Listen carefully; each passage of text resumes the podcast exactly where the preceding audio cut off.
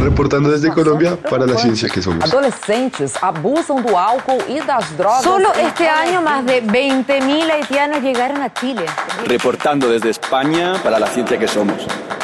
La Dirección General de Divulgación de la Ciencia de la UNAM, el Instituto Latinoamericano de la Comunicación Educativa y Radio UNAM presentan La ciencia que somos. Iberoamérica al aire. Iberoamérica al aire.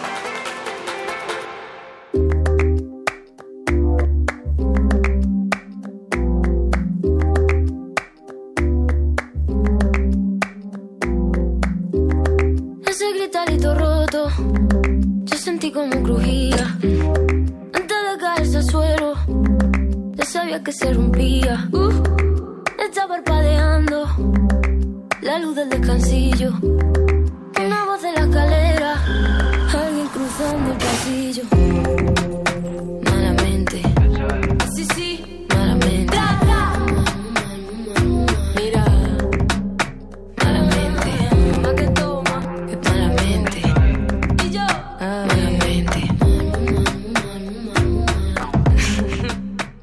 Estamos escuchando Malamente con Rosalía, esta joven cantante catalana, 25 años, y que se ha convertido en una de las artistas españolas con proyección internacional más solicitada. Ya la criticaron de que copió un video a Britney Spears, pero bueno, son de las cosas que pasan siempre en el mundo de la música. Y ella mezcla el flamenco y sonidos alternativos. Díganos si le gusta. La habíamos prometido y hoy la estamos cumpliendo.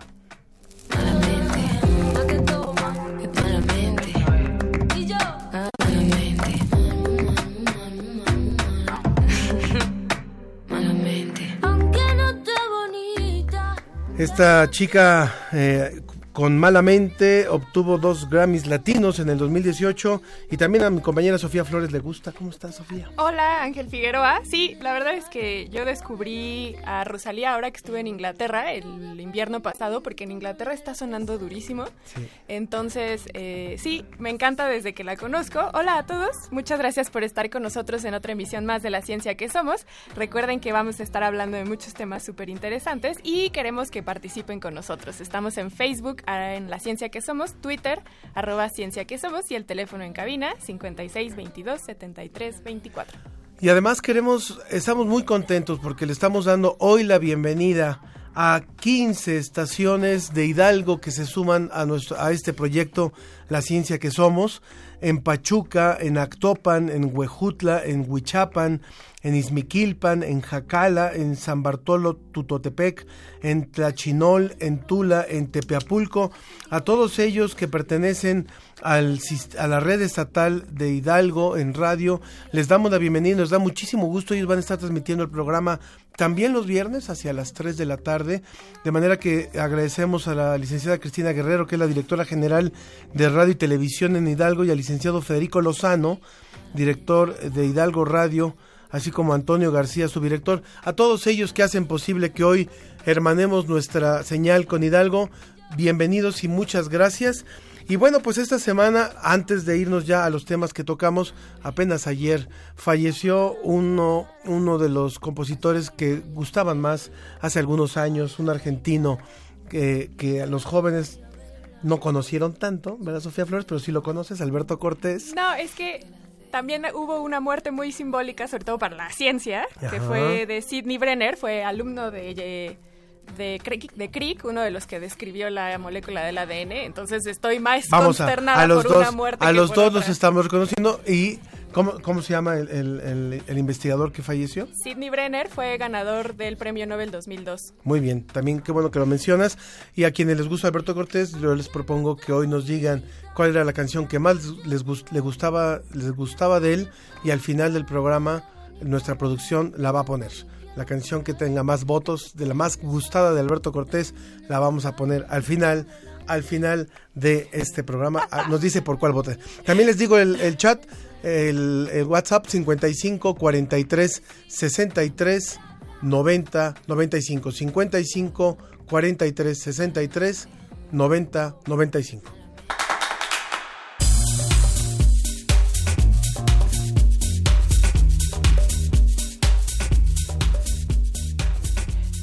Como cada semana vamos a contar con el reporte de la agencia Visit desde España, que José Pichel, que es de este gran representante, nos va a hablar sobre la religión organizada 500 años antes de los incas. ¿Y quién no ha sufrido de nervios cuando hace un examen importante? Bueno, pues una experta en el tema de educación y de aprendizaje nos va a decir cómo controlarnos, qué estrategia seguir para resolver pruebas como los exámenes. Latinoamérica lidera la pérdida de humedales a nivel mundial y hoy en Sobre la Mesa vamos a hablar de las alternativas para este problema. También hay un grupo de científicos chilenos que ha dicho descubrir eh, qué manejo de la glucosa detiene el proceso del el progreso del Alzheimer. Vamos a conversar con el autor de ese hallazgo. También como iniciamos mes, vamos a hablar sobre la revista Cómo ves, que este mes nos trae el tema de la transexualidad. Participen y también gánense ejemplares diciéndonos qué temas quieren que abordemos en el programa. Hay muchísimos temas súper interesantes esta semana. Hay varios temas, por ejemplo, se habló de la extinción de los dinosaurios, se halló un, un registro súper importante de que podría dar cuenta de este meteorito que cayó en la Tierra. Hay muchas noticias, pero ustedes cuéntenos de qué les gustaría que habláramos. En Facebook, La Ciencia que Somos, en Twitter, arroba Ciencia que Somos, en el teléfono 56 22 73 24 y en el WhatsApp 55 43 63 90 95. Reporte desde España. Agencia Iberoamericana para la Difusión de la Ciencia. Visit.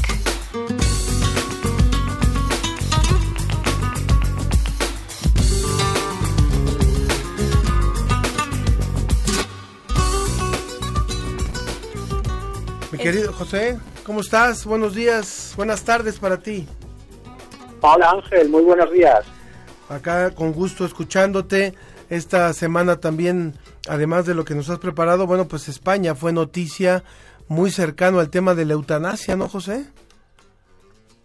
Sí, es lo que más se está comentando aquí en, estos últimos días porque hemos tenido un caso eh, de eutanasia, un caso de muerte digna que ha saltado a los medios de comunicación y además ha provocado un debate intenso precisamente ahora que estamos en periodo electoral, que a finales de mes eh, bueno, pues eh, se producen elecciones eh, para elegir un nuevo gobierno aquí en España, un nuevo parlamento, con lo cual, pues este tema que ha saltado a, los medios de comunicación está, está a la orden del día ahora mismo, ¿no? lo que ha pasado exactamente es que un hombre, Ángel Hernández, ha ayudado a morir a su esposa, María José Carrasco, de 61 años, que sufría esclerosis múltiple y eh, estaba ya en fase terminal. Eh, realmente, pues apenas, eh, por supuesto, no se valía por sí misma desde hace muchos años y apenas podía mover un poco la cabeza y, articular algunas palabras. Entonces, lo que hizo este hombre es grabar en vídeo a su mujer el consentimiento de que ella lo que quería era morir y la ayudó a morir suministrándole una sustancia. Eh, según la legislación española actual, pues esto no se puede hacer y eh, bueno, pues eh, se puede enfrentar a algún año de cárcel, aunque de momento, provisionalmente, pues la justicia le, ha dejado en libertad. Primero fue detenido, fue detenido y después ya fue dejado en libertad sin medidas cautelares, ¿es correcto? Eso es, eso es. lo importante, lo importante también, José, es cómo, eh, más allá de la parte ética, que por supuesto tiene muchísimo peso, y la parte legal, ¿cuál ha sido el debate en torno a, desde el punto de vista científico, al tema de esta aplicación consentida de, del suicidio? Bueno, en España eh, este debate eh, ya es antiguo, o por lo menos podemos decir que, que lo venimos arrastrando ya hace algunas décadas.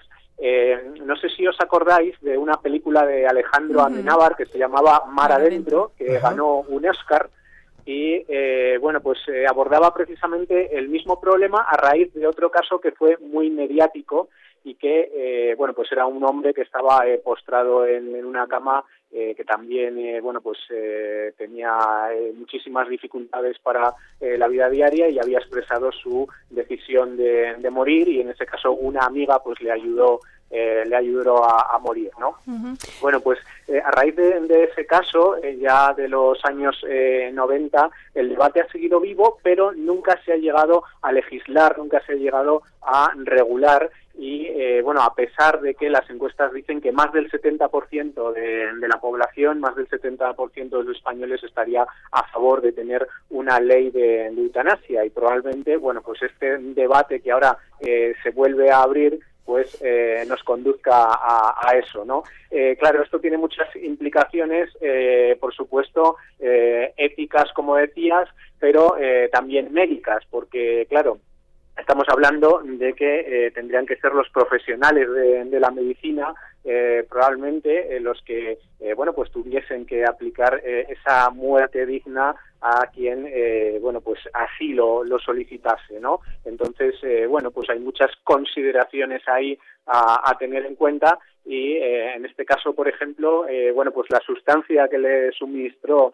este hombre a, su mujer eh, la, adquirieron por internet curiosamente no entonces, eh, bueno, pues hay muchas implicaciones, eh, como digo, en, en, este debate y eh, a la hora de formular una ley sobre un tema tan delicado, pues digamos que habría que acotar muy bien cuáles son los límites médicos y éticos de la cuestión.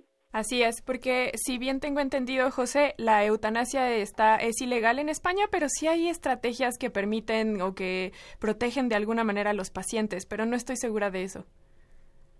Eh, el problema es que, eh, como en este caso, eh, digamos que haya una ayuda activa, es decir, mm. eh, digamos que a veces se puede camuflar eh, esa eutanasia de, de, otras maneras, ¿no? Pero en este caso eh, ha sido un, una acción directa por parte de, de este hombre eh, la que ha provocado la muerte, eh, por supuesto, es un suicidio asistido.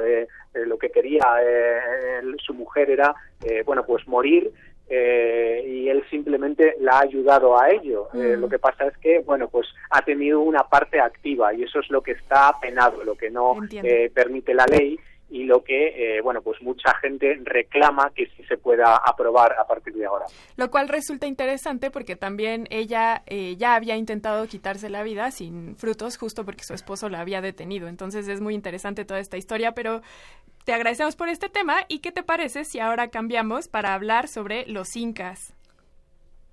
Sí, pues vamos a hablar eh, de una investigación arqueológica en el lago Titicaca y es que los, eh, los científicos han descubierto que la religión de una manera organizada ya se practicaba en el entorno de, de, este lago que se sitúa entre Perú y Bolivia 500 años antes de los incas, en la cultura tihuanaco, eh, que la podemos situar entre el 500 y el 1100 después de Cristo. Lo que han hecho los investigadores es eh, sumergirse, eh, porque es eh, una excavación submarina y a través de técnicas de, sonar y fotogrametría, bueno, pues han localizado eh, una serie de restos eh, que nos indican lo que hacía esta cultura y las ofrendas que depositaba esta cultura exactamente en la isla del Sol, que está en medio de ese mítico lago Titicaca y han descubierto, han hallado eh, todo tipo de objetos, han descubierto, por ejemplo,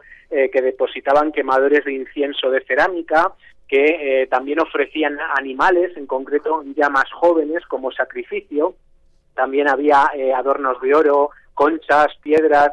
en definitiva, lo que nos dice todo esto es que tenían establecidos una serie de rituales de carácter religioso y que eh, bueno pues este enclave era muy muy importante no eh, por una parte por su belleza por estar encuadrado ahí en, en los Andes en una zona estratégica y eh, por otra parte bueno pues para ellos aparte de, de, ser una zona estratégica pues tenía un sentido ritual y religioso eh, muy importante. Lo que pasa es que este ahora no se conocía eh, bueno pues que esta cultura anterior a los incas eh, ya hiciese ese tipo de ofrendas religiosas.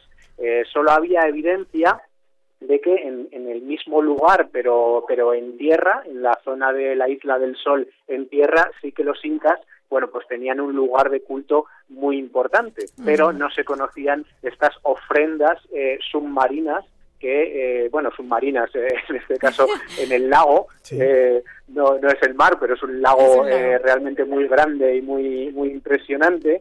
eh, bueno, pues cómo, cómo lo hacían. Esto también es, eh, bueno, pues un tema eh, para que los investigadores traten de averiguar un poco más.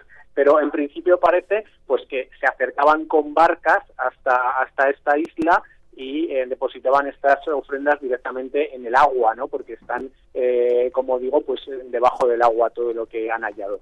Y además es súper interesante porque esta isla sigue siendo visitada y eh, por las personas de ese lugar y es extremadamente llena de una cultura impresionante. Y por cierto, aprovecho para mandarle un saludo a mi papá porque él anduvo por allí hace unos meses y dice que es impresionante.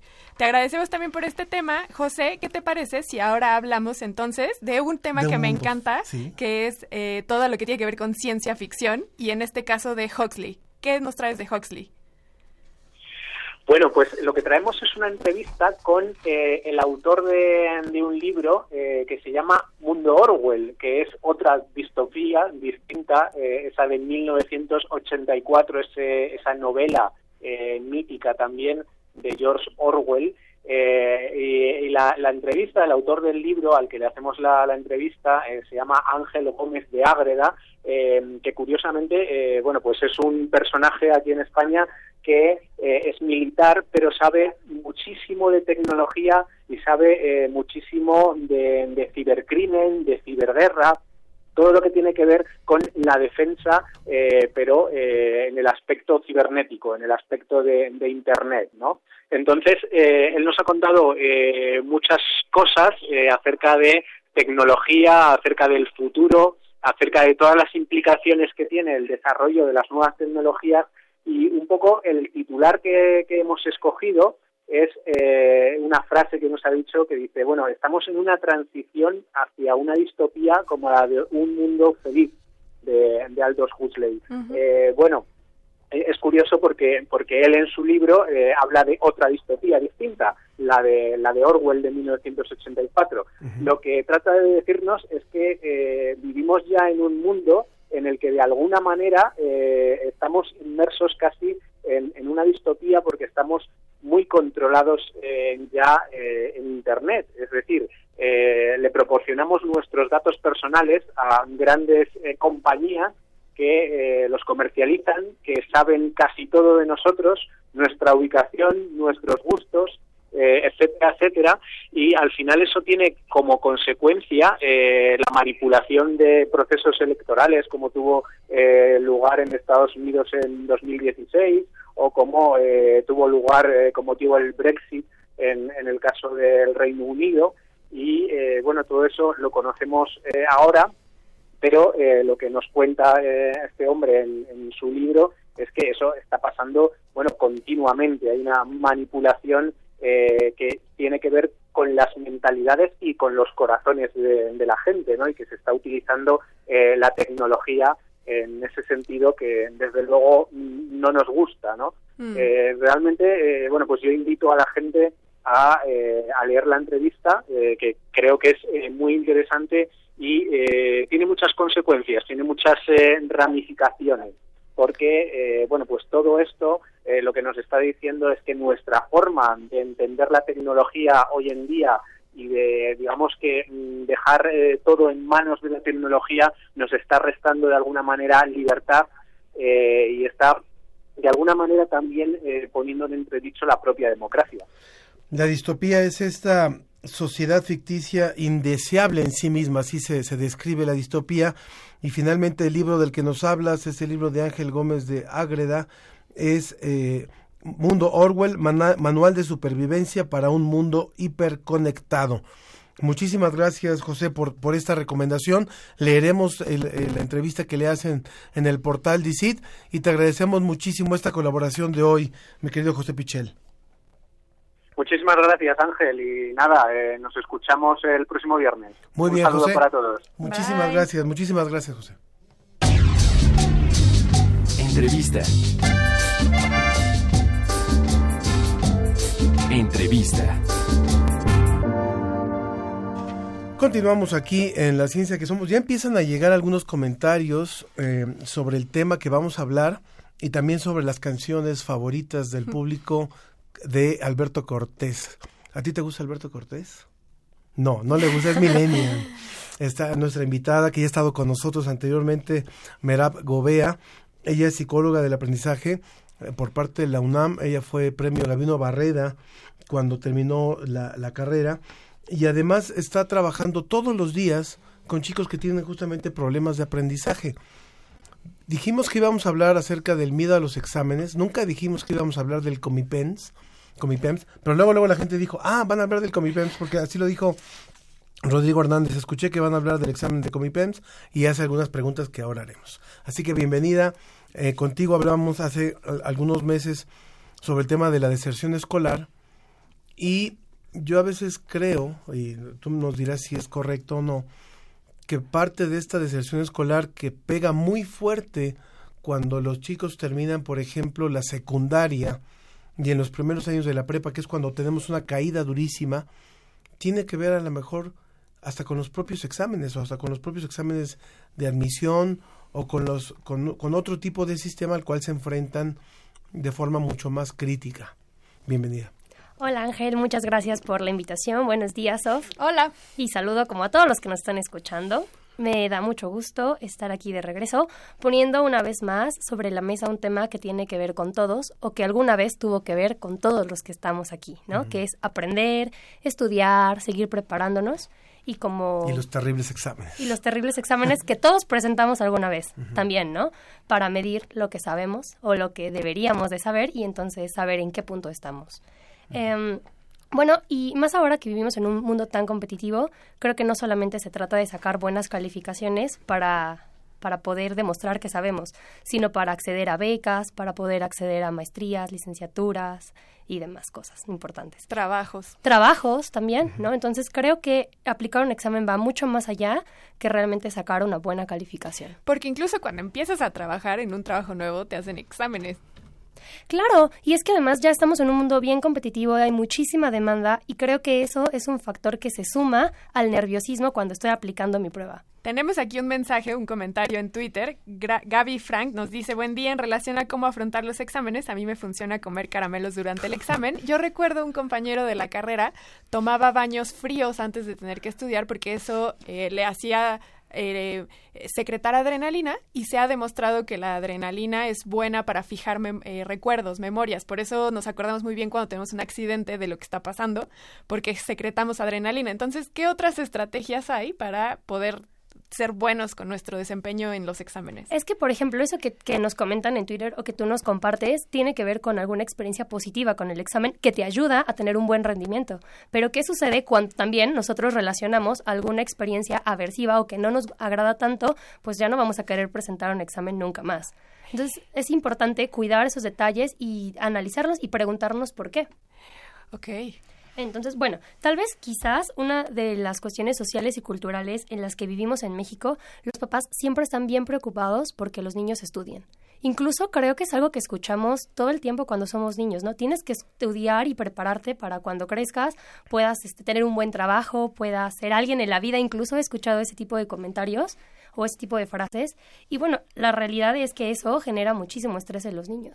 Y ese estrés se va cargando en la primaria, en la secundaria, en la prepa, en la universidad.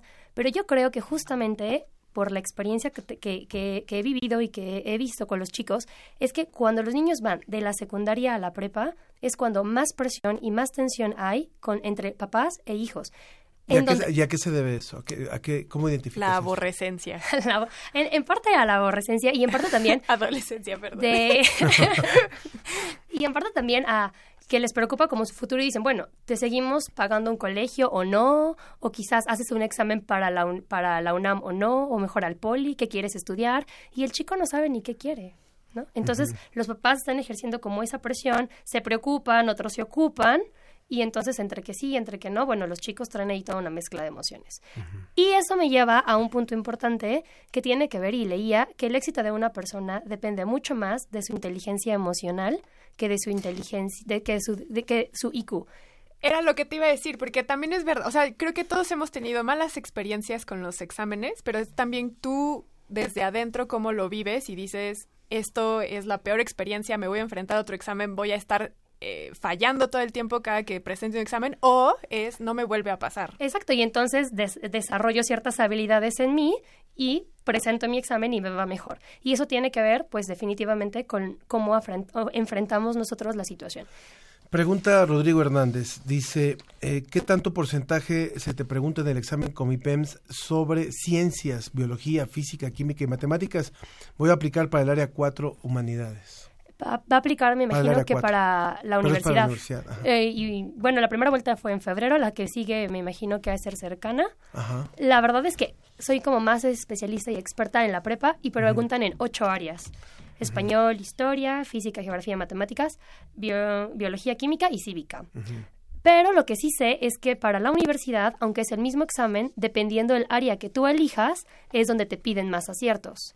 Entonces, aunque si no, no, no entres en pánico, si vas para el área 4, aunque también vengan preguntas de matemáticas, la mayor parte de los aciertos que te van a pedir no va a ir enfocada a esa área, sino el área que yo creo que tiene que ver con lo que tú quieres.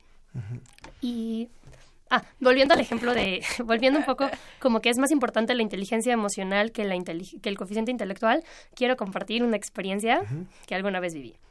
Cuando era niña, yo creo que ocho años, eh, practicaba clavados. Entonces, un día en enero, nuestro entrenador nos juntó a todos los papás, bueno, a los papás con los niños, y nos dijo, vamos a irnos de campamento a Cuba. En el verano, los entrenamientos van a ser en Cuba. Entonces, vamos a vender chocolates, vamos a ver qué hacemos para pagar el viaje. Entonces el papá de uno de mis compañeros, que siempre era como bien amable, bien atento, que las competencias se lograba concentrar bien, que realmente era bueno en el deporte, le dijo, fulanito de tal, si tú no obtienes mínimo un 8, no vas. Y el otro, ay, ¿un 8, papá? Un 8. Ay, pero sí es bien fácil. ¿Por qué? Porque en él estaban esas habilidades de perseverancia, de yo puedo, lo voy a lograr. Bueno, pasó el tiempo, llegó el verano, llegaron las calificaciones Y no llegó el 8. y no llegó el 8. y entonces el papá, bien firme y congruente, dijo, no vas. Le das tu boleto a quien tú quieras, pero no vas. Y yo creo que al papá le dolió. Le dolió en la conciencia y le dolió en el bolsillo, porque ya estaba pagado, ¿no? Y no fue. Y el compañero al que le donó el, el, boleto de avión, ni un llaverito le trajo, ¿no? Pero- y se mantuvo firme y congruente. Pasó el tiempo, nuestro compañero, yo creo que sí lo sintió y no ha de haber sido una experiencia tan grata, pero pasó, siguió todo con normalidad. Hoy en día, ese compañero trabaja en una empresa transnacional, tiene un puesto súper importante y es buenazo en lo que hace. ¿Por qué? Porque su inteligencia a lo mejor no le daba para un 8 en la escuela, pero le daba para muchas cosas más. O sea, emocionalmente lo lograba hacer. Qué importante, qué importante es esto que nos dices y qué importante es eh, tener como todo un, un contexto, un contexto para poder, para poder eh, resolver. Dice Rogelio García de 17 años. Y yo creo que ya están llegando varias preguntas que tú podrías atender si te quedas después de, de la charla ahorita con nosotros eh, durante el programa. Claro que sí. Aunque no estés al aire, dice, no duermo antes de los exámenes bimestrales, toda la noche la paso nervioso. Así fue desde la primaria, dice Rogelio García. No puedo con los exámenes. ¿Qué voy a hacer en la universidad? Me enfermo antes de los exámenes. ¿Cómo me puede ayudar la ciencia? Llámanos, mándanos un mensaje por Facebook. Porque justamente pensando en que es importante la emoción y el aprendizaje, ahorita estoy trabajando junto con un psicólogo que se llama Israel Valderas, muy bueno, que él se dedica a esa parte de la emoción. Entonces él me dice, bueno, vamos a mezclar. ¿Algún teléfono, algún teléfono para, para que te puedan buscar? Claro, es el, bueno, un teléfono fijo 56 59 92 95 Ajá. y celular 55 49 25 05 94. Lo repetimos, 55, el, el, el fijo es 56 59 92 95 y el celular 55 49 25 05 94. Si no lo pueden apuntar, nos llaman y aquí se lo damos. Eh, se va a quedar por si hay algunas otro- algunos otros chicos que quieran preguntarte qué hago con los exámenes, qué hago con los exámenes. Vámonos con música a una pausa y regresamos en La Ciencia que Somos. Vamos a escuchar, aunque es de noche, con Rosalía. Rosalía, gracias.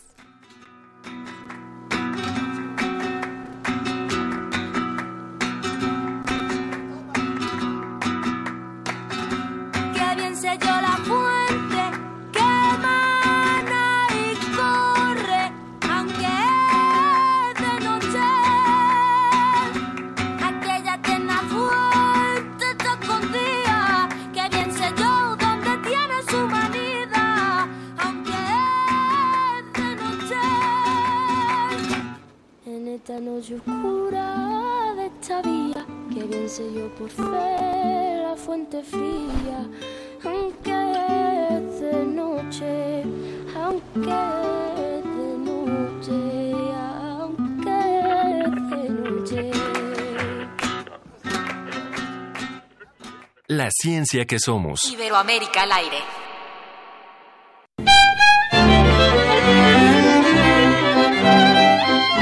...2019... 100 años del fallecimiento de Emiliano Zapata. Zapata no opinaba de lo que no sabía, era muy parco, eh, tenía una, que yo le llamo una sagrada escritura, que es el plan de Ayala, al que no se le podía cambiar ni una coma. Eh, sobre eso basaba toda su ideología, una ideología bastante bien pensada, mucho más pensada de lo que creemos, o sea, realmente sí se formó con Otilio Montaño y con eh, el Partido Liberal, con los Flores Magón, con lo que leyó, tiene un pensamiento social clarísimo. Pedro Ángel Palou, escritor. Emiliano Zapata. 96.1 FM. Radio UNAM. Experiencia sonora. Sorpréndete con los modelos a escala de edificios emblemáticos de la arquitectura contemporánea en las exposiciones SOM, Arte más Arquitectura más Ingeniería y Praxis, Manuel Cervantes Estudio. Un recorrido por el trabajo metodológico y poético de estos reconocidos despachos arquitectónicos. Visítalas en Justo Sierra 16, Centro Histórico. Invitan el antiguo Colegio de San Ildefonso y Mextrópoli. Más información en www.sanildefonso.org.mx. que se cuenta en esta película es real. Los juegos entre ficción y realidad se miran y se escuchan desde la capital del cine mexicano, Durango. Distinto Amanecer. Emisión especial desde el Festival del Nuevo Cine Mexicano de Durango, conducido por Carlos Narro. El ser trovador también es conquistar. Escucha a los creadores de escenarios post-apocalípticos, amores leales, maternidades negadas y funerales inesperados que estarán presentes en la competencia del festival. Distinto Amanecer, del 3 al 6 de abril a las 12 del día y el domingo 7 a la 1.30 de la tarde. Por el 96.1 de FM. Radio UNAM, experiencia sonora. Regresamos a La, ciencia, que, somos. Iberoamérica al aire. Sobre la mesa. Estamos de regreso en la ciencia que somos. Hoy, como les decíamos, estamos muy contentos porque a partir de este viernes 5 de abril estamos, estamos con el estado de Hidalgo, también con algunas emisoras del estado de Hidalgo, 15 emisoras, así como otras que nos escuchan en Argentina, en Colombia, por supuesto en México, a través de diferentes estaciones en Palenque, en Aguascalientes, en Tabasco, en Campeche, en Oaxaca, eh, en Campeche, en, en, en, varias de las estaciones también afiliadas al Instituto Nacional de los Pueblos Indígenas. En fin, a todos ellos enviamos un saludo y nos da muchísimo gusto que eh, se sumen a este esfuerzo de comunicación de la ciencia. También eh, recibimos por ahí un saludo de Comitán, donde nos están escuchando. Eh, eh, felicidades Radio UNAM desde Comitán, Chiapas. Así es que también a ellos les enviamos un saludo. Y también eh, les lanzamos esta pregunta de ver qué, les qué, qué canción les gustaba más de Alberto Cortés a usted, doctora. Ay, mi árbol y yo. Mi árbol y yo, ya lleva tres, tres votos, mi árbol y yo. De eso lo dijo, lo dijo la doctora que ahora, ahora presentaremos, pero la maestra. También Pilar Garza, ella propuso mi árbol y yo. Irma Saavedra dijo la canción a partir de mañana. Uh -huh. Y la canción que tenga más, este, más votos, así como este, por elección, vamos a ponerla al final del programa. Y en defensa. Y ya me criticaron, ya eh, me criticaron. Ajá, en defensa mía y de Merab, también nos llegó un comentario en Twitter del Zarco que dice: La milenialidad no tiene nada que ver con que no nos guste Alberto Cortés. Y estoy de acuerdo contigo, Zarco, porque también, incluso aunque fuéramos de la misma época que todos ustedes, que, que no, los, no, que, que no, los mayores. no tiene nada de malo ser ignorante. La ignorancia no debería ser algo que nos duela ni que deberíamos criticar. Entonces bueno, estoy contigo. Pues no estábamos criticando la ignorancia, ¿no? Pero, Muchas gracias. Y, y votaban por otra canción también. Ah, también eh, Gabri Frank menciona eh, que eh, ella dice que le gusta Alberto Cortés y que le gusta Callejero, Mi Árbol y yo, El Abuelo. También Delguera en Twitter nos dice que pasa lista y nos escucha con mucha atención. Muy bien.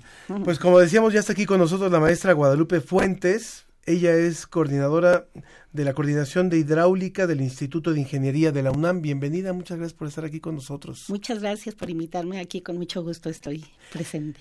Vía telefónica desde Chile está la doctora Carolina Rojas del Centro de Desarrollo Urbano Sustentable de la Universidad de Concepción y del Instituto de Estudios Urbanos y Territoriales de la Pontificia Universidad Católica de Chile. Bienvenida, doctora. Hola, eh, muchas gracias por el contacto. Saludos. La a- verdad es que ambos centros son de la Pontificia Universidad Católica. Muy Ahí- bien, muy bien. Ya. Saludos hasta allá. Y también ah, nos enlazamos con Perú, con la doctora Paola Mosela. Ella es de la Pontificia Universidad Católica del Perú. Bienvenida también. Hola, muchas gracias por la comunicación, por la invitación. Hola a todos. Saludos eh, a Perú. Y bueno, lo- las hemos reunido, ahora tenemos puras invitadas. Hemos tenido más invitadas que invitados, eso sí, para hablar sobre humedales, que es el tema, un tema que nos importa muchísimo. Antes de entrar al tema, rápidamente repito nuestras vías de contacto para que el público pueda comunicarse con nosotros. En el teléfono 56 22 73 24 56 22 73 24 en redes sociales también la ciencia que somos en Facebook en Twitter ciencia que somos y también en el celular en el WhatsApp 55 43 63 90 95 Ahora, hay un Día Internacional de los Humedales. Poco, poco se sabe que existe este día, eh, pero nosotros en este caso lo vamos a hablar hoy. Y para hablar de eso hoy, eh, maestra Guadalupe, podríamos empezar contextualizando qué es un humedal y eh, la relevancia ecológica o cuál es su función ecológica dentro del planeta en este gran ecosistema. Claro que sí. Como bien dices, hay un Día Internacional de los Humedales, que en este caso es el 2 de febrero. Así es. Coincide en México pues con el Día de la Candelaria, sin embargo, eh, en las Pasamos áreas de agua alto. sí tomamos en cuenta, ¿no? En lo que es la CONAGUA, el Instituto de Ingeniería y demás áreas que estamos relacionadas con el tema, sí conocemos esa esa fecha y bueno, celebramos las dos, ¿verdad? Nuestros tamalitos y aparte nuestra por gran parte de, la- de lo que consumimos viene precisamente de los humedales. Los humedales son una fuente de alimentación muy importante y por ello es necesario que conservemos esta tanto su calidad como su cantidad, como su eh, tamaño, porque bueno, los humedales son una un ecosistema en transición entre ecosistemas acuáticos y terrestres donde intervienen pues toda la, como un ecosistema pues interviene el suelo, el agua, la vegetación presente en esas zonas y la pendiente del terreno. Esto es muy importante. Y México ya cuenta con el primer inventario nacional de humedales que se realizó en el Instituto de Ingeniería en coordinación con varias instituciones dentro de la universidad que tienen que ver con agua, que tienen su enfoque cada una de ellas en el contexto de qué es el agua y cómo la utilizamos y, y cómo nos, nos, como hilo conductor, digamos, el agua. Y nos colaboraron con nosotros el Instituto de Ecología, el Instituto de Biología, Ciencias Jurídicas, varios institutos porque era muy importante en el inventario tener uno, qué tamaños, de qué tamaño son los humedales, cómo se clasifican estos humedales y también debíamos de saber cuáles son los límites de estos humedales. Me gustaría pedirle a la doctora Carolina Rojas, que nos acompaña desde Chile, para el público que no estuviera familiarizado, para nosotros eh, poder describir, antes de andar ya en, esto que nos está diciendo sobre los inventarios, sobre los tamaños, ¿qué es exactamente un humedal o cuál es su diferencia con los manglares para poder entender? Por eso me gustaría que nos hicieran esa aclaración. Doctora Carolina. Bueno, eh, lo- los humedales son espacios de transición entre tierra y agua y se diferencian mucho por los tipos, bueno, por la localización. Por ejemplo, los que están en la costa pueden ser humedales costeros, los que están en la cordillera son humedales altoandinos y asimismo los manglares son humedales que cumplen con otras condiciones climáticas y otros tipos de vegetación. Claro, sí, Por claro. ejemplo, acá en Chile no, no tenemos manglares. Nosotros tenemos humedales costeros y humedales de, de la cordillera. Era justo lo que yo le quería Hay que diferenciarlos, claro, por el tipo climático y la vegetación. Era justo lo que específicamente a usted, doctora Carolina, yo le quería preguntar, porque ustedes tienen claramente muy bien un territorio marino, pero ¿qué pasa con estos cuerpos humedales que son de agua dulce? Porque justo la clasificación incluye tanto a los de agua salada como a los de agua dulce, como son los manglares, que sí son humedales. Claro. Bueno, efectivamente tenemos los de agua salada o, o aguas de transición que están en la costa, que generalmente se llaman marismas. Y tenemos los humedales de agua dulce que generalmente vienen formados por paleocauces de río. Ya, o sea, el río era mucho más grande en otro periodo histórico y ahora quedan como estos reflejos de, de ese cauce. Y al, al menos acá en Chile esos humedales han quedado muy rodeados por la urbanización. O sea, han quedado inmersos en la ciudad y le hemos dado otra categoría que sería la de humedal urbano. Ya, eh, entiendo que los manglares por su zona siguen estando ubicados como en la costa. Ajá. Claro, como... Son otro tipo, pero son humedales también, son otro tipo de humedales. Sí, son otro tipo de humedales, son humedales también. Y de hecho han demostrado una serie de servicios ecosistémicos en el sudeste asiático, por ejemplo. Eh, mitigaron bastante la- las inundaciones de los últimos eh, tsunamis y también de eventos extremos de precipitación, así que cumplen un rol súper importante. Así es. Doctora Paola Moschela, que está allá en Perú, en el caso de su país y de su región, ¿cuáles serían esas aportaciones que brindan estos los humedales con los que cuentan ustedes? Bueno, en el Perú también tenemos humedales muy diversos. Eh, tenemos humedales costeros relacionados sobre todo a las aguas dulces y a las aguas marinas, humedales eh, también los altoandinos, como mencionaba la doctora Rojas, y también tenemos estos grandes humedales en la Amazonía, ¿no? que son los más amplios, los más extensos, y bueno, todos ellos brindan distintos tipos de servicios, eh, tal vez de- dependiendo de cada territorio, ¿no? En el caso de los humedales de la costa, que es donde está concentrada la mayor cantidad de ciudades en el Perú, eh, pues brindan eh, sobre todo estas importantes reservas de agua dulce en un ambiente bastante desértico y vienen a ser como unos oasis de vegetación y que también bueno eh, proveen este alimento no como mencionaba también la doctora la profesora Guadalupe entre otros servicios.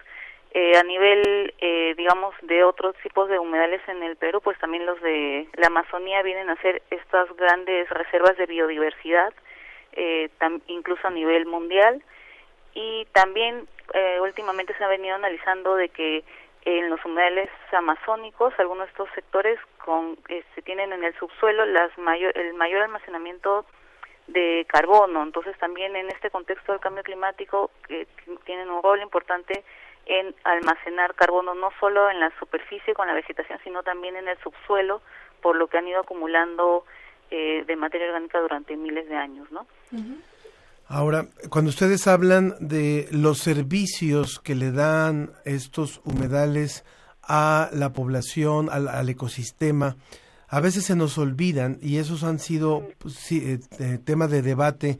Por ejemplo, en el caso mexicano, ha habido zonas donde estos eh, humedales, concretamente manglares, por ejemplo, en la zona de Cancún, pues simplemente y olímpicamente se, se eh, son arrebatados de, de su lugar para poder dar paso no a la urbanización, no, no al crecimiento poblacional, sino a grandes eh, edificios de hoteles y a, y a grandes desarrollos. Eso es algo que también pasa en, en, en Sudamérica, ¿es cierto?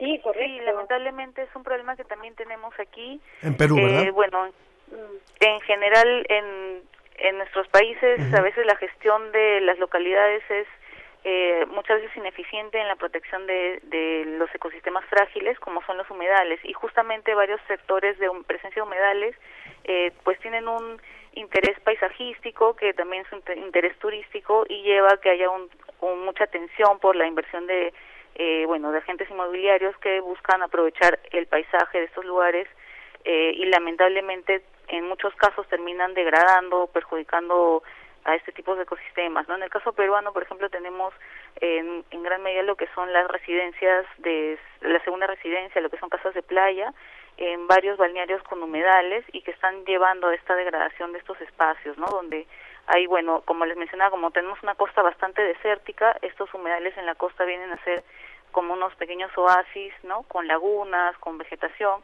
y ahí es donde hay pues un, fuerte interés inmobiliario, se incrementa el valor del suelo y muchas veces los municipios eh, locales pues no garantizan este una adecuada gestión de manera sostenible de sus espacios y ahí es donde tenemos eh, eh, una gran conversión de tierras humedales hacia áreas urbanizadas con vivienda, etcétera, ¿no? Maestra Guadalupe, eh, ahora, eh, hace unos instantes la doctora Carolina mencionaba sobre la fijación del carbono, que justo esta propiedad que tienen de la transición de lo, de lo terrestre a lo acuático le da ciertas características a este ecosistema y una de ellas es esta producción, perdón, más bien este aprovechamiento que, que, es eh, de los elementos hacia el suelo. Y en el caso de México hay ciertas características que tienen los humedales, no nada más en esta importancia ecológica de mantener estos suelos, sino que también hace que las personas vean esta relevancia y entonces decidan darles otros usos como hacia la agricultura pero esto tiene un detrimento en las especies nativas, específicamente me estoy refiriendo al ajolote, que también es una especie sumamente importante para este ecosistema en específico. En el caso de México, entonces mi pregunta, una vez que ya me he extendido demasiado, es ¿Cuál es entonces esta relevancia para nosotros los humedales? En este caso es la manutención de especies nativas, la fijación de elementos químicos al suelo. ¿Qué otras características tiene? Bueno, sí, efectivamente eh, tienes razón en lo que estás eh, comentando sobre la importancia de, los humedales para la fijación del carbono. Sin embargo, los humedales son tan nobles que tienen varias funciones. Eh, son fuentes de alimentación, son grandes fijadores de, de, carbono, como bien lo dices. Y, por ejemplo, quería retomar un poco lo de los manglares, de que en sí es vegetación de humedal. Es decir, que nosotros cuando quisimos hacer el primer inventario nacional, se intervinieron estos tres elementos, agua, suelo y vegetación. No toda la vegetación es propia de humedal, entonces tenemos eh, 12, 12 tipos de vegetación que son propias de humedal. Entonces nosotros eh, a través de la carta de uso de suelo y vegetación de todo el país, se identificaron estas 12 eh, vegetaciones típicas de humedal que fueron identificadas principalmente por el doctor Lott de aquí del Instituto de Biología y él nos, nos permitió, nos ayudó en esta, en esta identificación de estos humedales. De igual forma, estas vegetaciones, perdón, de humedal, y de igual forma se tuvo la información para los suelos. No todos los suelos tienen el agua y estos son llamados suelos hidromórficos. Tenemos muchos diferentes tipos de suelos. Y la pendiente, la pendiente menor al 3% es muy importante porque eh, pues llega un momento en que, aunque aparentemente no haya agua porque sea una época de estiaje, y bueno, pues el suelo retiene humedad y propicia a que se desarrolle vegetación propia de humedal y entonces sabemos que hay humedales en cierta en época de estiaje, en época de lluvias, en la cual su, sus límites son difusos, sus límites son pequeños y grandes y esta era la intención principal de la Conagua, que en este caso fue eh, una colaboración, eh, fondos sectoriales con Agua Conacid, para desarrollar el, el, inventario y pedían la delimitación de los humedales. No se puede delimitar como tal, porque no se puede poner una barrera a esa, a esa pues ese, crecimiento a ese ecosistema. Sí, que diga, aquí se acaba el humedal, aquí empieza el tal. Exactamente. Entonces, era muy importante. Entonces cambiamos el término delimitar por delinear. Voy a, recordarles que usted nos acaba de sintonizar. Estamos conversando sobre el tema de los humedales en, eh, en la región, en América Latina. Tenemos vía presencial a la maestra Guadalupe Fuentes del Instituto de Ingeniería de la UNAM. La doctora Carolina Rojas está en Chile, en la Universidad Pontificia de Chile y en, Perú nos acompaña en la Pontificia Universidad Católica del Perú la doctora Paola Mosquela. Le repito rápidamente los teléfonos para que pueda participar 56 22 73 24 56 22 73 24 en Facebook La Ciencia que Somos en Twitter arroba Ciencia que Somos y en el WhatsApp 55 43 63 90 95 y si quiere de paso decirnos qué canción le gustaba más de Alberto Cortés creo que por ahí mi árbol y yo va ganando. Bueno que- creo que la doctora Carolina quiere hablar por favor. doctora Carolina. Eh, quería destacar un servicio ecosistémico que hacen los humedales muy calladitos, que es la absorción de carbono, de CO2. Como saben, las emisiones eh, de CO2 han aumentado a un 80% y se proyecta que sigan aumentando. Entonces, necesitamos para poder enfrentar el cambio climático un escenario bajo en carbono. Y se ha demostrado que los humedales son capaces eh, de absorber eh, contaminantes. Ya, y eso es algo que no hemos sido capaces de percibir y al contrario hemos estado eliminando eh, los humedales eh, en toda Latinoamérica. De hecho, ya vemos que Latinoamérica lidera la pérdida de humedales con un 59%. Y por supuesto, como dabas el ejemplo de México, la costa es uno de los espacios más vulnerables porque a la vez suma el atractivo turístico, eh, prima la localización industrial y muchas de las generadoras de electricidad se localizan también en la costa. Mm. Así es. Qué bueno que toca el tema, doctora Carolina, porque ahora le quisiera preguntar a la doctora Paola. ¿Cuáles entonces, o por, cuáles son las razones por las que específicamente en Perú se están terminando o se están utilizando estos humedales para darle paso a otra función? ¿Qué es lo que está sucediendo en el caso peruano? Bueno, en el caso peruano vemos de que una de las principales causas es el del crecimiento de las ciudades, ¿no? La expansión urbana que cada vez se va dando de manera más dispersa. Estos son tendencias a nivel mundial, ¿no? Que cada vez es de menor densidad, cada vez para construir la misma cantidad de viviendas se está ocupando, consumiendo más espacio. Entonces, eso en, en el Perú está afectando en gran medida a los humedales eh, en distintas regiones del país y también por otro lado en la Amazonía es- los humedales se ven afectados también por la construcción de carreteras sin una adecuada planificación territorial, ¿no? Porque co- toda construcción de carreteras en zonas de selva está eh, bastante ligada con la deforestación. Entonces, eh, si no hay una adecuada planificación de los usos del territorio, de cómo gestionarlo, eh, simplemente se planifican vías eh, sin esto y, y se, se termina entonces estimulando una mayor deforestación y con eso también degradación de humedales.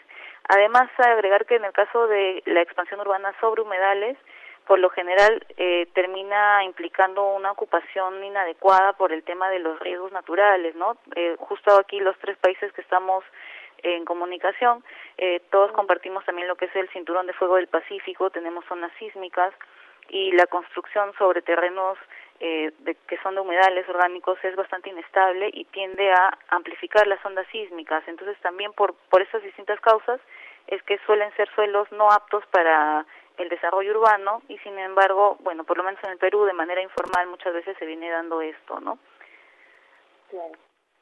Maestra Guadalupe, en el caso de México, ¿cuál sería la relevancia de la conservación de los humedales? Tenemos claro, por ejemplo, los huracanes. Llegan con más intensidad cuando nos acabábamos los, los manglares. Pero en esta diversidad de tipos de manglares, ¿cuál es la relevancia de conservarlos? Bueno, es muy importante conservar eh, el humedal, principalmente porque es, es muy noble. O sea, es un- el humedal inclusive nos sirve para el control de inundaciones en zonas como es en la región del Papaloapan, en Tabasco, eh, bueno, en- aquí en, en México. Ciudad de México.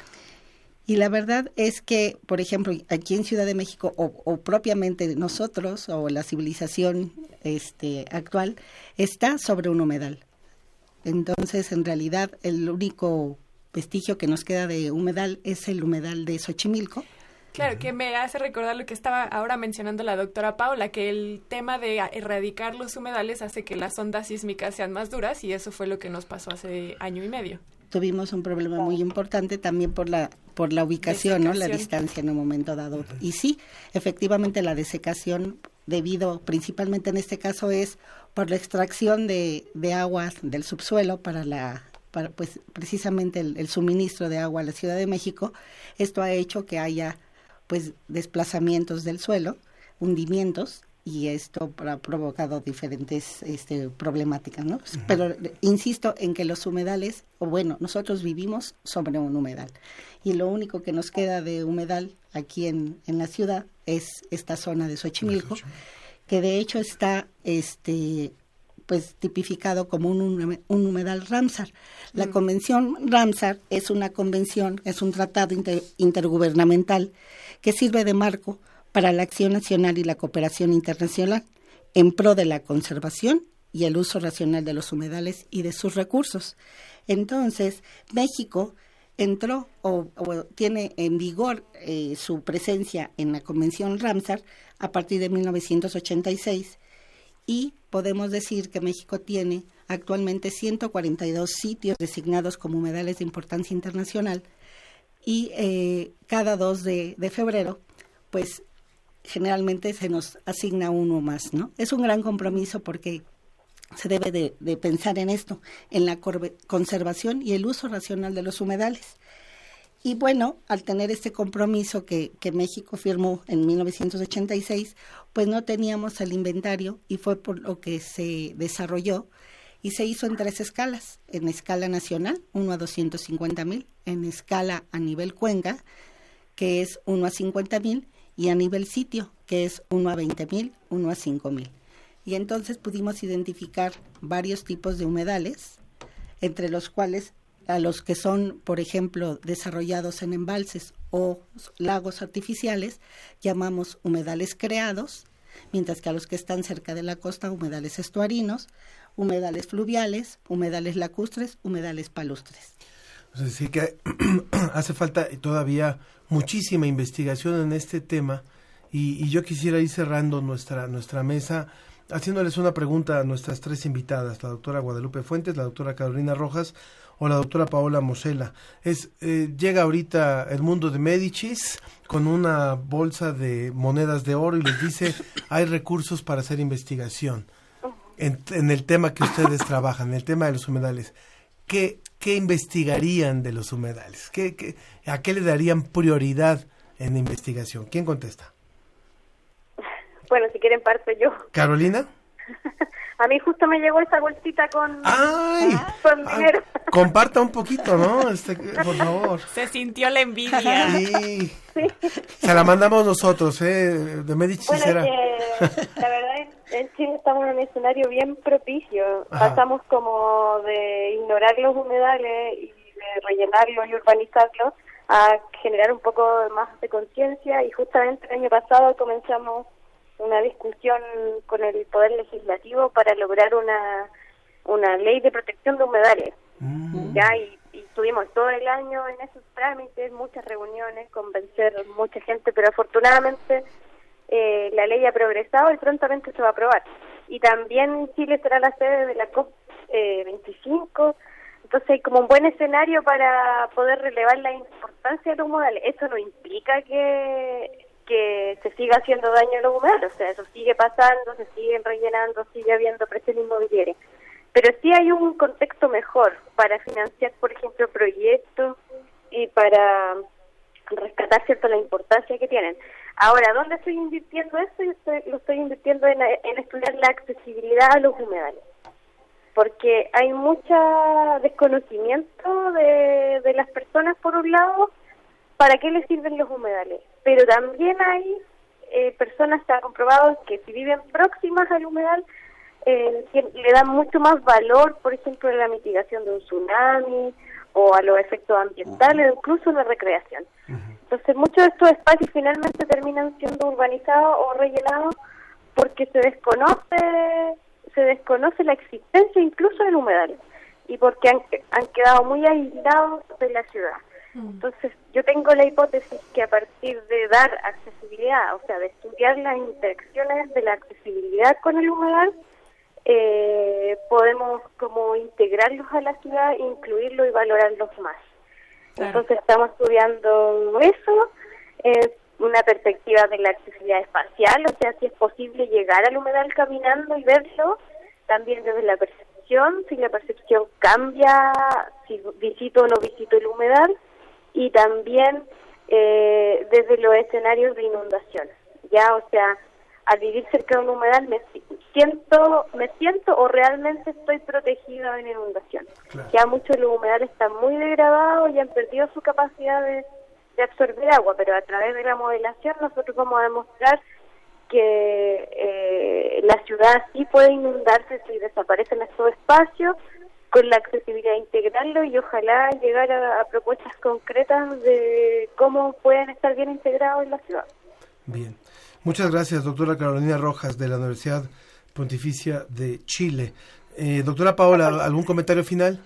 ¿Qué haría usted con la bolsita de, de la doctora bueno, Rojas? ¿qué haría yo con la bolsita? También me interesaría aprovechar un conocimiento más integral de los humedales, pero particularmente si tuviera esa bolsita, este, me llamaría mucho la atención estudiar los humedales a lo largo tal vez de rutas migratorias, ¿no? Porque también se menciona que eh, varias de las aves que descansan, que pasan por estos humedales, o sea, forman parte de rutas migratorias desde el hemisferio norte al sur, justamente en la costa de México, en Perú, en Chile, compartimos humedales que están enlazados por estas aves migratorias. Entonces, por ejemplo, me llamaría la atención conocer a nivel eh, internacional, en varios países, analizar cómo están de- viéndose degradados estos humedales y esto de, qué manera afectaría al funcionamiento también de los otros, ¿no? Claro. Eh, por ahí tal vez me llamaría la atención.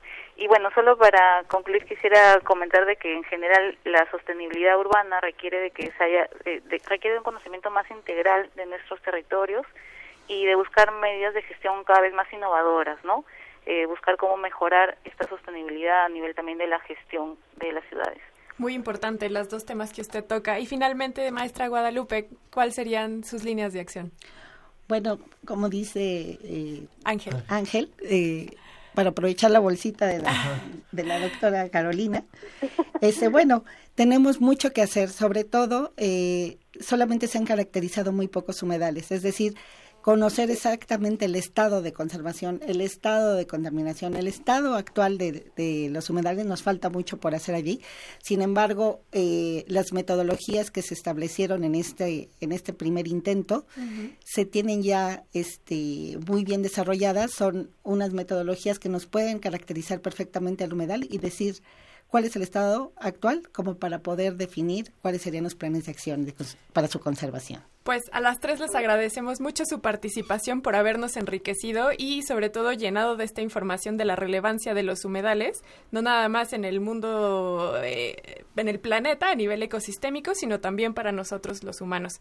Les agradecemos, maestra Guadalupe Fuentes, de la Coordinación de Hidráulica del Instituto de Ingeniería de la UNAM. Muchas gracias. Muchas gracias a ustedes. A la doctora Carolina Rojas, del Centro de Desarrollo Urbano Sustentable y del Estudios. Pontificia Universidad Católica. Exactamente. Instituto de Estudio Urbano de la Católica. Sí, quería decir todo el nombre, pero estaba dudando cuál de todos era de la universidad. Muchas gracias, doctora. Sí, eh, gracias y ojalá quedemos en contacto. Bueno, a Paola yo ya la conozco, pero es súper bueno saber qué pasa en Latinoamérica para unirnos en esto. Genial, buenísimo. Y también a la doctora Paela, pa- perdón, Paola Moschela. Ella, eh, no dijimos todas sus cartas eh, nobiliarias, es docente e investigadora de la Pontificia Universidad Católica del Perú, especialista en temas de urbanismo y medio ambiente, y además ella también tiene ascendencia mexicana. Sí, justo, eh, bueno, yo he nacido, he vivido mi infancia en México, así que también comparto el interés por el estudio de, de México. Muchas gracias a ustedes, Sofía y Ángel, por la oportunidad, por este espacio de difusión de la ciencia y también por este, este digamos, producto innovador de, de, la dis- de generar una discusión a nivel latinoamericano, ¿no? Que me ha gustado bastante este formato. Muchas gracias por la invitación. Muchísimas gracias, muchísimas gracias. Vamos a ir rápidamente a una pausa escuchando a Rosalía con eh, Plata, de Plata se llama la canción. De- sobre la pregunta que hicimos, Roberto Gómez vota por Castillos en el aire como la mejor canción.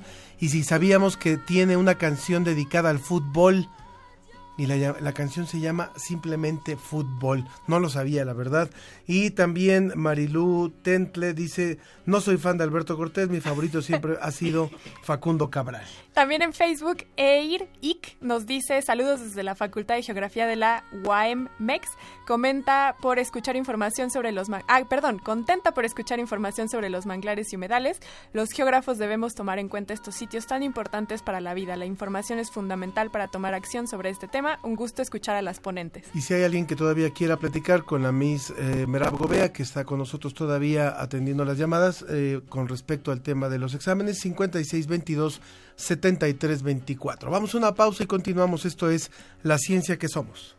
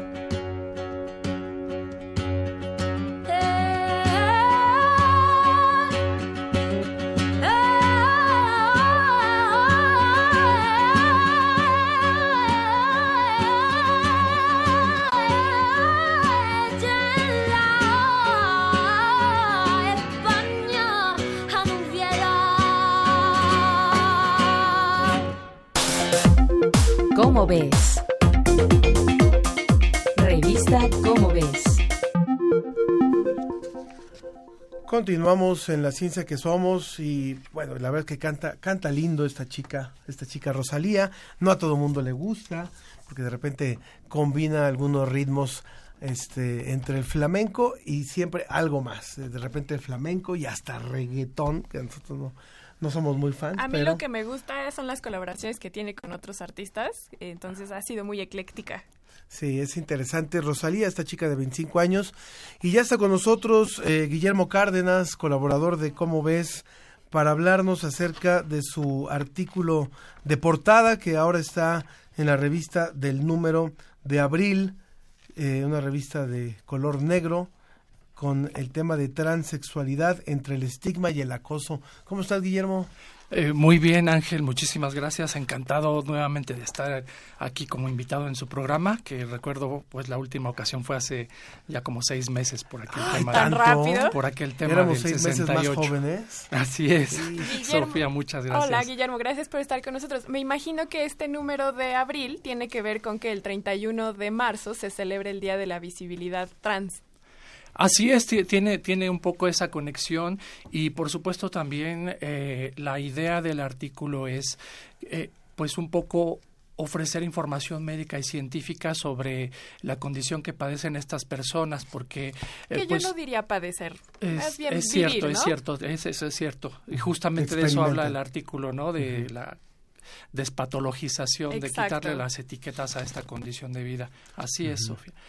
Entonces, bueno, lo, que pudimos observar también un poco antes de darnos a la tarea de hacer el artículo es que hay más o menos eh, información disponible en los medios de comunicación, pero por lo regular se centran a los aspectos pues como más sensacionalistas de Mm. la, eh, asesinatos de estas personas eh, que son detenidos, el, el aspecto del escándalo y justamente pues eh, me- percaté de que la información científica relevante y por otra parte pues digamos como los consejos prácticos para las familias que tienen esta situación pues no no abundan en- no, no, no son algo común en los medios. Entonces pues justamente esa fue la, la idea no aprovechando que aquí tenemos a la, la UNAM la investigación científica y bueno y también fuentes de, de fuera pues buscamos justamente como retratar el, el panorama y cómo ha evolucionado la, la clasificación de esta de esta situación de vida. En, en tu investigación, Guillermo, estamos hablando de esta de este artículo de portada, Transexualidad entre el estigma y el acoso de la revista Como ves del mes de abril. Eh, ¿Qué fue lo más lo más destacado que encontraste en esta búsqueda de elementos, tanto desde la ciencia como desde la medicina, eh, para, para, como decías tú, quitarle el sello de patología y explicarle mejor a las personas que experimentan una decisión de este tipo eh, las condiciones y a quienes las padecen. Yo diría que padecen en el sentido de muchas veces, no ellos, sino el ambiente, el vivir. acoso y pregúntenle a los que viven en Brunei con el sultán que acaba de, de hacer unas declaraciones muy bonitas de, de cómo lo va a, a castigar, válgame. Entonces, este, ¿qué, ¿qué fue lo más destacado que encontraste? Eh, precisamente so- sobre ese punto, Ángel, me parece que eh, podemos establecer una especie de analogía con lo que sucedía con la homosexualidad, que hasta 1973 era clasificada como una patología dentro de los manuales eh, que utilizan los psiquiatras, ¿no? Principalmente la Asociación Psiquiátrica de Estados Unidos. Incluso Eh, la OMS la reconocía como una patología. Así Y, y creo que todavía no se lo dicen a, a la iglesia, todavía- algunos de la iglesia todavía no, no saben Bueno, que ese es Todavía otro tema. bueno, perdón, conti- la perdón, continúa. conservadora. Entonces, en este caso eh, sucedió algo algo parecido. De hecho, en la última revisión que hizo también en su manual la, la Or- Organización Mundial de la Salud, ya ya la están eh, quitando de ese apartado donde se consideraba una, una Enfermedad. enfermedad mental y la, la la ponen en otra categoría, pero ya no, ya no con esa condición pa- patológica. Entonces, lo, lo más importante que pude encontrar es que hay distintas aproximaciones desde la investigación científica, primero, primero hablaríamos de eso, que han tratado de hurgar en el origen, ¿no? De por qué, por qué estas personas eh, transexuales son, eh, digámoslo en términos así como muy, muy esquemáticos, son aquellas personas que a, las que se les asignó, digamos, desde nacimiento un sexo que no corresponde con el que, con el que ellos eh, manifiestan. Es decir, eh, no hay concordancia entre su sexo eh, cromosómico, esto que aprendemos desde la secundaria, ¿no? XX, XY. Este, eh, es decir, no, no hay concor- concordancia entre su sexo genético, su sexo biológico, los genitales internos y externos, y la forma en cómo ellos se asumen la, la identidad de género, masculino o femenino, ¿no? Entonces, pues imagínense la, la cantidad de problemas que les provoca, no solo a, a nivel personal psicológico, sino en la interacción con su familia y con, y con la sociedad. Entonces, la- las investigaciones pues evolucionaron también de, de una manera similar. Eh, igualmente la medicina, la psiquiatría lo consideraban pues como una, enfermedad que tenía que atenderse con terapias. Mm. Y lo que más recientemente nos está diciendo la investigación científica y, que apuntan distintas líneas hacia tratar de entender el origen, pues es que puede estar eh, en el desarrollo del feto a nivel eh, eh, pues previo al nacimiento pueden pueden ahí haber influencia de distintas hormonas esa es una una de las líneas que se han investigado otra línea tiene que ver también con genes o grupos de genes que estarían influenciando eh, digamos e, es, el que las personas nazcan con esta condición. Mm. Se ha estudiado también desde la psicología, desde, desde distintos aspectos, pero eh, eh, lo interesante también es que la ciencia pues simplemente trata de aportar luces sobre el origen desde sus distintas áreas de estudio, pero no, no tratando de abarcarla en su totalidad, porque por supuesto estas personas pues también viven en contextos sociales muy, muy diferentes, ¿no? Por supuesto. Pues los invitamos a todos a que vayan a conseguir esta revista Como ves. Recuerden que vamos a estar regalando 10 revistas aquí a lo largo de este programa. Todavía tienen unos minutos para que nos pidan algunos ejemplares. Eh, y con este tema central que es el de la transexualidad. Guillermo Cárdenas, que eres el autor principal del artículo, te agradecemos mucho que nos hayas venido a hablar del tema y que nos invites a leerlo. Al contrario, muchísimas gracias. Encantado de estar en el programa otra vez. Te esperamos no hasta dentro de seis meses. ¿eh? Esperemos que así sea. Muchas gracias. Conectados con Iberoamérica.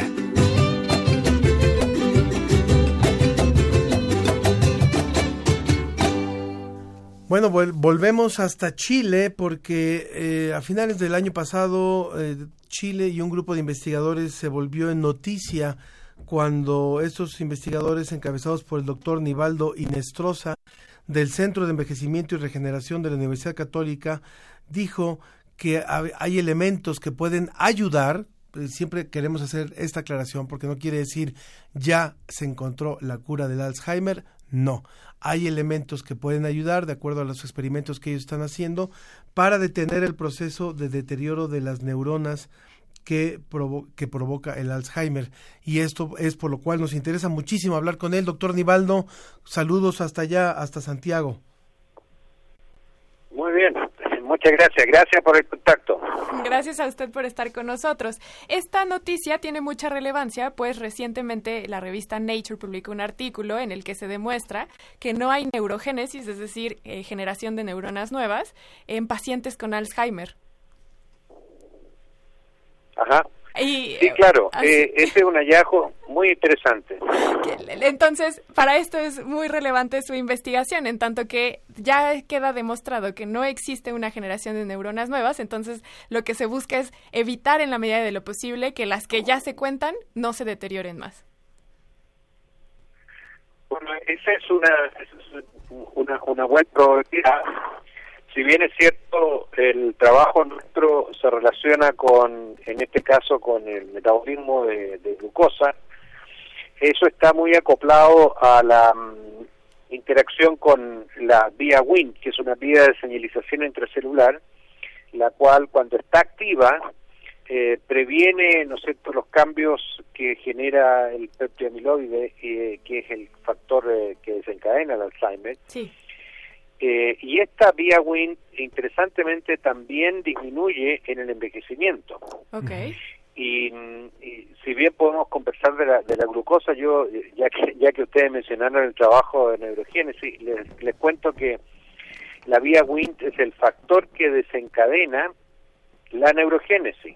Qué interesante. Así que al estar disminuida la vía WINT durante el envejecimiento, va a haber menos neurogénesis, va a haber menos eh, metabolismo de glucosa en las neuronas que tienen que funcionar y bueno, una serie de otros elementos que participan en, la, en, la, en la enfermedad, digamos.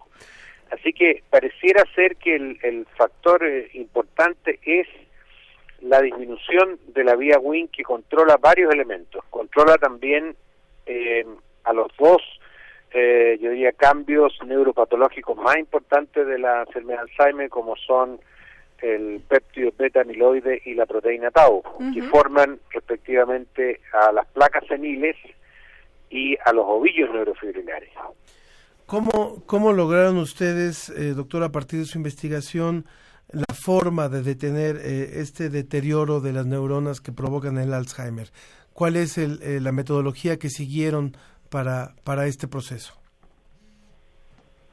Bueno, em, la verdad es que em, han habido varios varios trabajos eh, en los cuales nosotros utilizamos eh, modelos animales de la enfermedad Alzheimer, que son animales transgénicos, normalmente un, un ratoncito que es transgénico, que tiene los genes humanos del Alzheimer y que tiene un, todo un curso, estos eh, ratones normalmente hasta los cinco meses son ratones normales y luego le comienzan a aparecer estas estructuras en el cerebro, las placas seniles y otras, y va de esa manera perdiendo un poco la memoria y, la capacidad cognitiva. Así que uno tiene en ese modelo experimental eh, dos, dos posibilidades de estudio. Eh, tratar de retrasar la aparición de la enfermedad con, con productos, con ratones que uno ha estado generando, o bien ya cuando está instalada la enfermedad con todo el cerebro eh, muy dañado, tratar de ver si se puede volver atrás de la función, fundamentalmente la función cognitiva. Y uno a, la, a los ratones transgénicos le estudia normalmente distintos tipos de memoria, memoria espacial y otras.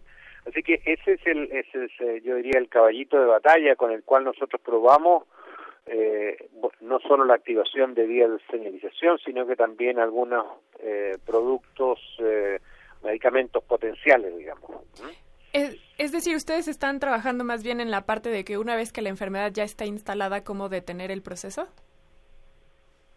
Bueno, en, en ambas en ambas versiones. Como Ah, le contaba, el mismo animal nos permite a los cuatro o cinco meses eh, tratarlos con droga y evitar, o al menos Okay. Sofía, de, de, de ya cuando está instalada la enfermedad, que son aproximadamente a los 12 meses. Ah, muy bien. Muy bien. Y eh, bueno, esto entiendo, está en inicio, en proceso, es, ha sido probado en, en ratones, pero ¿cuáles son las posibilidades de que eventualmente llegue a ser probado en humanos, doctor? Bueno, la, la verdad es que eh, va a depender de si se pueden hacer los estudios clínicos. Eh, nosotros aquí en Chile tenemos un problema porque mm, se pasó una ley en el Parlamento en el cual se prohíbe hacer estudios con pacientes con daño cognitivo. Mm, Así que aquí en Chile no se va a poder hacer. Sin embargo, yo le quiero contar que un elemento que está, que ustedes probablemente también usan, en, se usa ya en algunas enfermedades, el, el litio. El litio es un factor muy interesante porque se usa en gente con depresión y también con, eh, enfermedad bipolar. Eh, el litio es además un activador de la vía Wnt, aquella vía que eh, involucra, ¿no cierto?, la disminución de las placas, de los ovillos y también de la activación de la- del metabolismo de azúcar. Eh, así que uno, uno podría preguntarse cosas eh, antes de haber hecho ningún experimento. Y la pregunta es, por ejemplo, ¿cuánta de la gente que toma normalmente litio, una dosis bastante alta, para eh, tratarse eh, depresión o tratarse el- la enfermedad bipolar, eh, ¿cuántas de las personas tienen Alzheimer? Nosotros hemos hecho la averiguación, obviamente aquí en Chile y en otras partes del mundo, y la respuesta es que muy pocas de estas personas que tienen tratamiento con litio llegan a tener Alzheimer. Ok. Así que capaz que le piden ellos. Entonces, eh, nosotros utilizamos concentraciones de litio mucho más bajas que las que se requieren para los bipolares y, y realmente uno podría tener ahí el tratamiento. Ahora, aquí no lo podemos hacer lo que yo le contaba, pero en cualquier parte del mundo se podría hacer. De hecho, recibí, mire, mire lo que es la la Las coincidencia. Recibí unas eh, mail, eh, Doctor, Eh, estamos teniendo estamos teniendo problemas con la comunicación. ¿Nos puede repetir qué es lo que acaba de Ah, recibir, bueno. por favor? Bueno, es una, una solicitud de gente de México, del laboratorio Valdecasas S.A., la doctora Zaragoza y, el químico farmacéutico Montserrat Lira, ellos están muy interesados en el litio y la posibilidad de evitar el para el Alzheimer. Así que en una de esas ustedes llegan primero al, al, tratamiento. a la solución del Alzheimer que nosotros. bueno, recordemos... Yo todavía no me comunico con esta gente. Recordemos que esto no es una competencia, sino un trabajo en equipo y entonces el que se haga en un lugar abona a que se haga en otro. Sí, desde luego. claro que sí. Muy bien. Pues, doctor Nivaldo Inestrosa, del Centro de Envejecimiento y Regeneración de la Universidad Católica Care Chile. Le agradecemos mucho que nos haya hablado de su investigación y le deseamos mucho éxito con lo que venga. Bueno, muchas gracias a ustedes por llamar. Muchas gracias, doctor. Y bueno, pues hay, hay varios comentarios que recibimos a través también de las redes sociales. Por cierto, nos están diciendo que ya superamos eh, los mil, mil seguidores en el Facebook. Muchas gracias a quienes se han sumado. Y nos dice eh, Jesús Espinosa Telles, de Alberto Cortés, mi árbol y yo. Bueno, creo que hubo este consenso en ese caso. En mi caso, me gusta mucho la de cuando un amigo se va, la de callejero, en fin, hay varias, pero creo que la ganadora por unanimidad es mi arbolillo. Por otra parte, me gustaría mucho que me pudieran obsequiar un ejemplar de la revista. Como ves, me interesó la investigación eh, que realizó Guillermo Cárdenas relativo a la transexualidad muchas vertientes relacionadas y sin duda es sumamente valiosa la investigación. Excelente programa, muchas gracias eh, Jesús Espinosa. Y también los invitamos a que escuchen de Rosalía, que fue la cantante que estuvo hoy, eh, que, la, que estuvimos escuchando. Ella es también muy joven, entonces para los que no somos de esa generación, pues también los invitamos a que escuchen tanto a este hombre argentino que lamentablemente falleció, como a las nuevas generaciones que traemos buenas propuestas. Les agradecemos a todos los que estuvieron a cargo de la producción de este programa, en la producción Susana Trejo y Janet Silva, en la asistente de producción Cianya Velázquez, operación técnica Ricardo Pacheco y Arturo González, y en la producción general Claudia Ogesto. Ángel Figueroa. Muchas gracias, eh, mi querida Sofía Flores. Gracias y a un, ti. un- otra vez un abrazo cariñoso a nuestras nuevas emisoras que se sumaron de Hidalgo y a todas las que semana a semana hacen posible esta difusión a través de sus emisoras. Nos vamos escuchando una versión, una versión de Mi Arbolillo, no la tradicional, para, para variarle un poquito. A ver qué les parece. Y lo cubrimos de agua con trocitos de madera. Hicimos una barrera para que no se dañara. Mi árbol brotó, mi infancia pasó y hoy bajo su sombra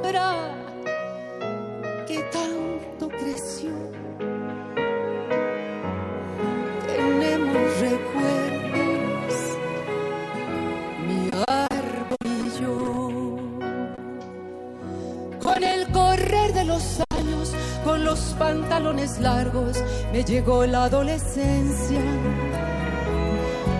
Fue a la sombra de mi árbol una siesta de verano cuando perdí la inocencia. Luego fue tiempo de estudios con regresos a menudo, pero con plena conciencia que iniciaba un largo viaje, solo de ida el pasaje, y así me ganó la ausencia. Mi árbol quedó y el tiempo